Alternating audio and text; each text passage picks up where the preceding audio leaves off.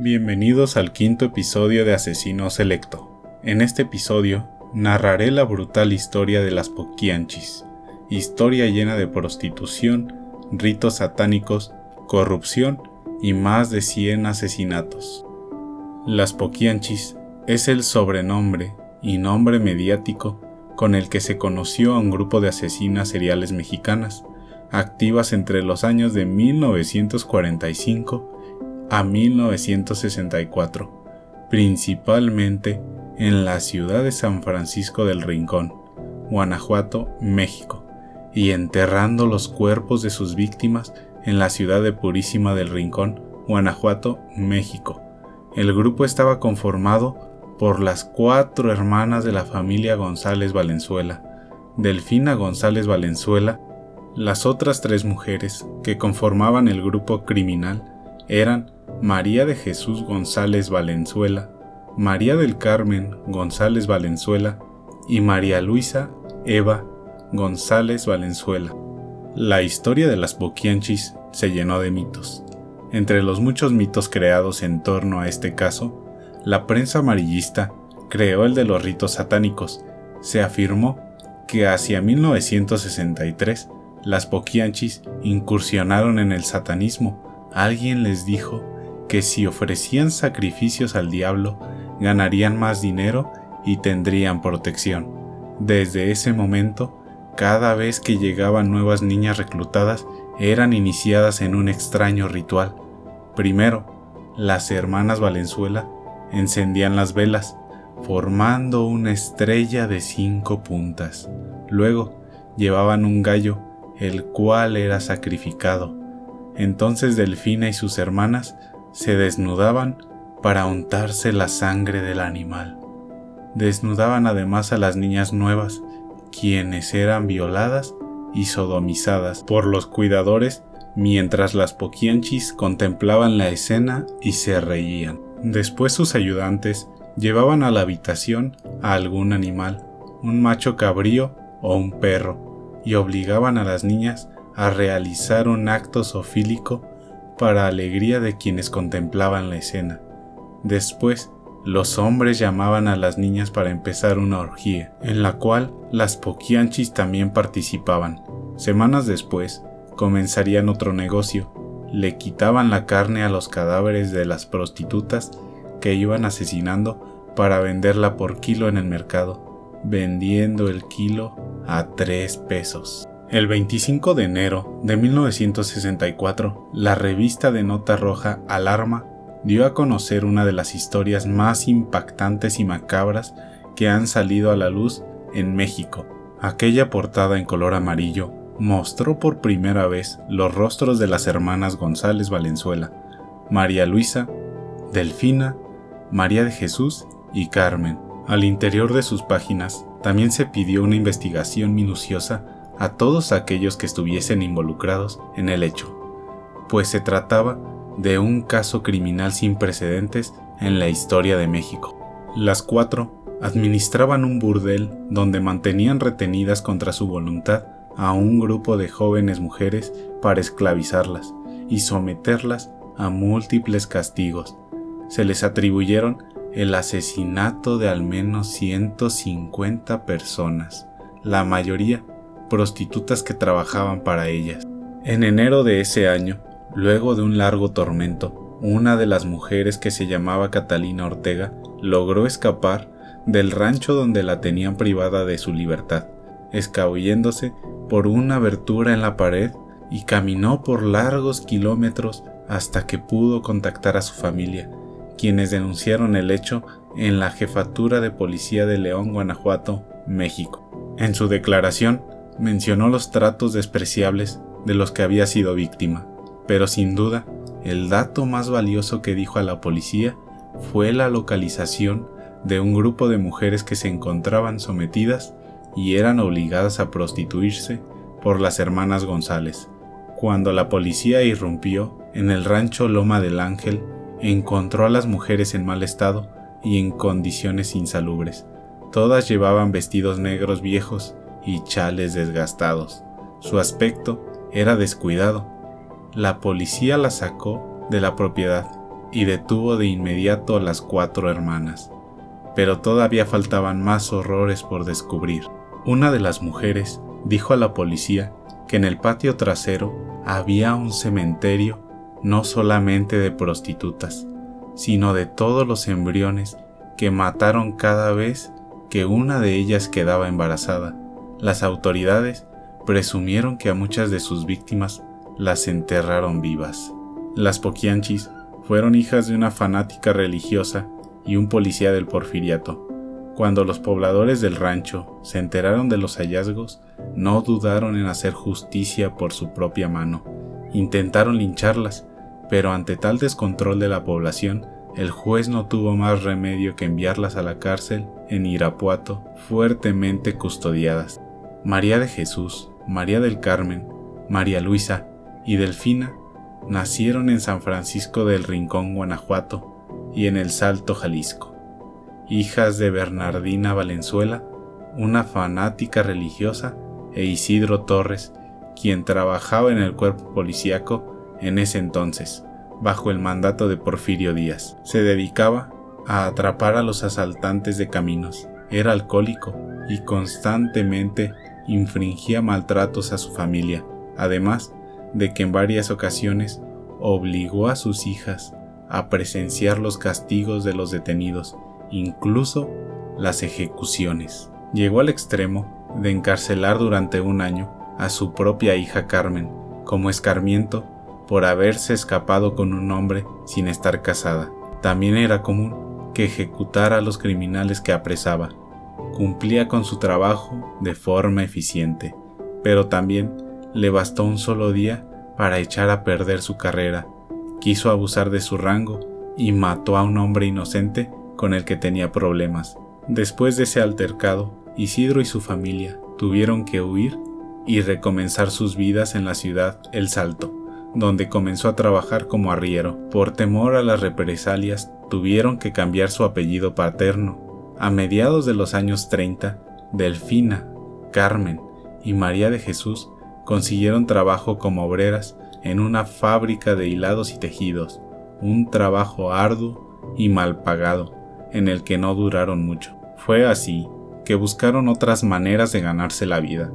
María del Carmen, quien era la mayor, se volvió concubina de un abarrotero de 50 años, que la embarazó y que la dejó al enterarse que en 1938 conoció a otro hombre, Jesús Vargas, un tipo de mala reputación al que apodaban el gato. Al poco tiempo, los dos abrieron una cantina y el negocio resultó ser muy rentable, pero debido a la mala administración de Vargas, tuvieron que cerrar. Poco después se separaron, pero en el corto periodo que pasó con él, María aprendió mucho sobre el negocio de los bares. Fue entonces cuando regresó con su familia. Durante esos años sus padres murieron y les dejaron una pequeña herencia. Luego de platicar con Carmen, Delfina decidió iniciar su propio negocio, inspirándose en la cantina de su hermana y sus altas ganancias en los buenos momentos. Ahí fue donde se le ocurrió la idea de abrir una cantina en su pueblo natal. Era una red familiar de complicidad. Las Poquianchis fueron acusadas de homicidio, tráfico de armas, tráfico de personas crimen organizado, inhumación ilegal de restos humanos, aborto, corrupción de menores y entre otros cargos. Se aliaron con grupos de secuestradores con el fin de conseguir a menores de edad para sus negocios, con la promesa de darles un buen trabajo. Al cumplir los 25 años, las mujeres eran asesinadas y las que lograban sobrevivir se convertían en cómplices que debían controlar al resto de las mujeres y ayudar con los asesinatos y abortos clandestinos. El negocio, que había comenzado con la venta de bebidas, pronto se convertiría en un sombrío calabozo, donde las mujeres ofrecían sus servicios, eran esclavizadas por ellas, las reclutaban a base de engaños, algunas tenían apenas entre 13 y 16 años, con la promesa de conseguirles trabajo como empleadas domésticas. Atrajo a varias jóvenes de los ranchos más cercanos y en poco tiempo el lugar tuvo mucha prosperidad. El hijo de Delfina, Ramón Torres González, alias El Tepo, era el que se encargaba de supervisar a los jóvenes en aquel lugar, además de controlar a los clientes evitando que se armaran riñas. También era el encargado, en algunas ocasiones, de pagar los sobornos a la policía. Carmen, quien había hecho algunos estudios contables, era quien llevaba la contabilidad y también era la encargada de los permisos. Logró sacar de la clandestinidad y convertir aquel lugar en un sitio legalmente establecido. Delfina se rodeó de la protección de policías y autoridades municipales, que además eran clientes de su local. Parecía que todo marchaba muy bien, hasta que el negocio finalmente cerró luego de una riña que finalizó en malos términos con algunos clientes, pues al encontrarse con Ramón en una cantina cerca de su establecimiento, tuvieron una discusión y acabaron con él. Delfina decidió vengarse contratando a unas personas para que los agentes pagaran por lo que le habían hecho a su hijo. La clausura se llevó a cabo con tal impunidad, dejando en el interior más de 20 mujeres que días después escaparon a San Francisco del Rincón, en una casa que era propiedad de Delfina, donde pasaron encerradas más de seis meses viviendo en condiciones deplorables. En 1949, María del Carmen murió a causa del cáncer. En 1954, Delfina decidió abrir una nueva cantina, con el nombre Guadalajara de Noche. Esta se inauguró en Lagos de Moreno y parecía más un motel donde se rentaban cuartos para parejas. El propio alcalde concedió los permisos para que el negocio operara como un bar a cambio de favores íntimos. Ya con el suficiente dinero, Delfina se fue a Guanajuato y decidió establecerse en San Francisco del Rincón. Una vez que el negocio comenzó a operar, mandó llamar a su hermana María Luisa para que también se integrara en el negocio. Ambas comenzaron a reclutar más y más mujeres. Algunas eran engañadas y otras compradas. Delfina solía acudir a las rancherías buscando jóvenes de buen ver. En muchas ocasiones se acercó a los campesinos que tenían hijas y les ofreció promesas y trabajo. En otras simplemente las raptó. Cuando llegaban al negocio, las examinaban por completo y las sometían a extensos abusos. Las alimentaban con tortillas duras y un plato de frijoles. Las bañaban a cubetazos de agua helada y en la noche las ponían a atender a los clientes del bar. Delfina tenía completamente el control de las jóvenes. Para mantenerlas trabajando, las endeudaba vendiéndoles producto de aseo personal, ropa, joyas y maquillaje. De esa manera eran esclavizadas hasta que la deuda quedara saldada. En una visita que hace María de Jesús a Guanajuato, coincide por casualidad con Laura Lárraga, una expupila que consiguió poner su propio burdel en León. Tiempo después, lo adquirió para sí misma. El negocio, ubicado en la periferia de la ciudad, fue bautizado como la Casa Blanca pero no fue muy popular. Su suerte cambiaría luego de que un ocultista le ofreció una casa en venta. María compró la propiedad y trasladó su negocio a una mejor ubicación, donde prosperó rápidamente. La casa donde llevaban a cabo sus actividades era propiedad de un hombre apodado el Poquianchis. Ella bautizó su negocio como Barca de Oro. Sin embargo, no pasó mucho tiempo cuando María de Jesús ya era conocida como la Poquianchis. El lugar era frecuentado por jornaleros, campesinos, soldados y policías. Debido a la afluencia de la gente, llegaron a ser dueñas de otros negocios del mismo giro, y para ese entonces las Poquianchis ya habían creado una red perfectamente controlada. En 1962, las autoridades de Guanajuato decidieron cerrar todos los negocios de ese tipo. Las hermanas solo pudieron quedarse con el Guadalajara de noche. La menor de las hermanas, Eva Valenzuela, se separó de ellas y decidió poner su propio negocio en Matamoros, la piernuda. Sin embargo, les pidió a sus hermanas que le ayudaran mandándoles jóvenes para que pudieran operar. Fue entonces cuando a Delfina se le ocurrió un plan más descabellado. Les propuso la idea a sus otras dos hermanas de reunirse y comprar un rancho llamado Loma del Ángel para transformarlo en un lugar clandestino. Aplicaron el mismo modus operandi, comenzaron a reclutar a más mujeres, iban a diferentes lugares y las conseguían privándolas de la libertad. Cuando alguna de las mujeres cumplía 25 años, eran sometidas a crueles castigos por ser consideradas viejas. Se las entregaban a Salvador Estrada Bocanegra, el verdugo, quien las encerraba en uno de los cuartos del rancho sin darles de comer ni beber por varios días, y entrando constantemente solo para maltratarlas y abusar de ellas. A las que estaban muy débiles y ni siquiera podían defenderse, se las llevaban a la parte de afuera del rancho y tras cavar una zanja profunda, las enterraba vivas. Aquel hombre era despiadado con las jóvenes y les aplicaba crueles castigos antes de acabar con ellas. A las embarazadas las golpeaba y los bebés que lograron nacer los privó de la vida. Si alguna de las mujeres estaba enferma o débil, les esperaba la misma suerte. Las cuatro mujeres eran dueñas de varios burdeles en Guanajuato y Jalisco. Sus víctimas fueron, en su mayoría, mujeres privadas de su libertad para ejercer como prostitutas a su servicio, aunque también asesinaron a clientes y bebés de las mujeres esclavizadas.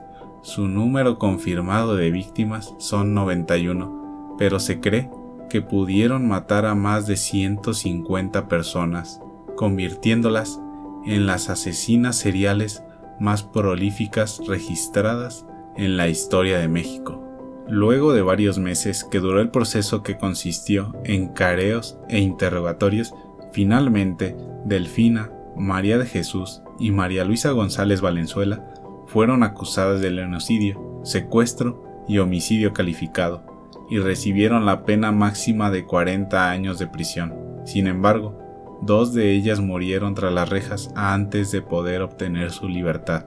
Delfina, conocida como la Poquianchis Mayor, falleció a los 56 años en la cárcel de Irapuato, el 17 de octubre de 1968. María Luisa, apodada Eva la Piernuda, perdió la vida en su celda de la cárcel municipal de Irapuato en noviembre de 1984, luego de ser consumida por un cáncer hepático, y María de Jesús fue la única que falleció en libertad.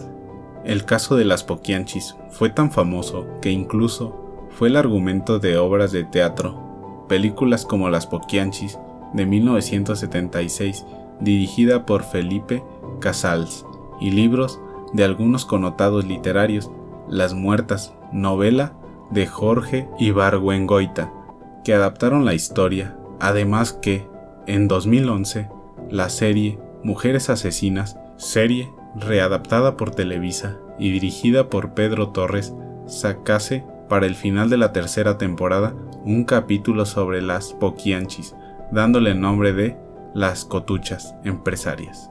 Este fue un episodio más de Asesinos Selectos, narrado por Alejandro Maya.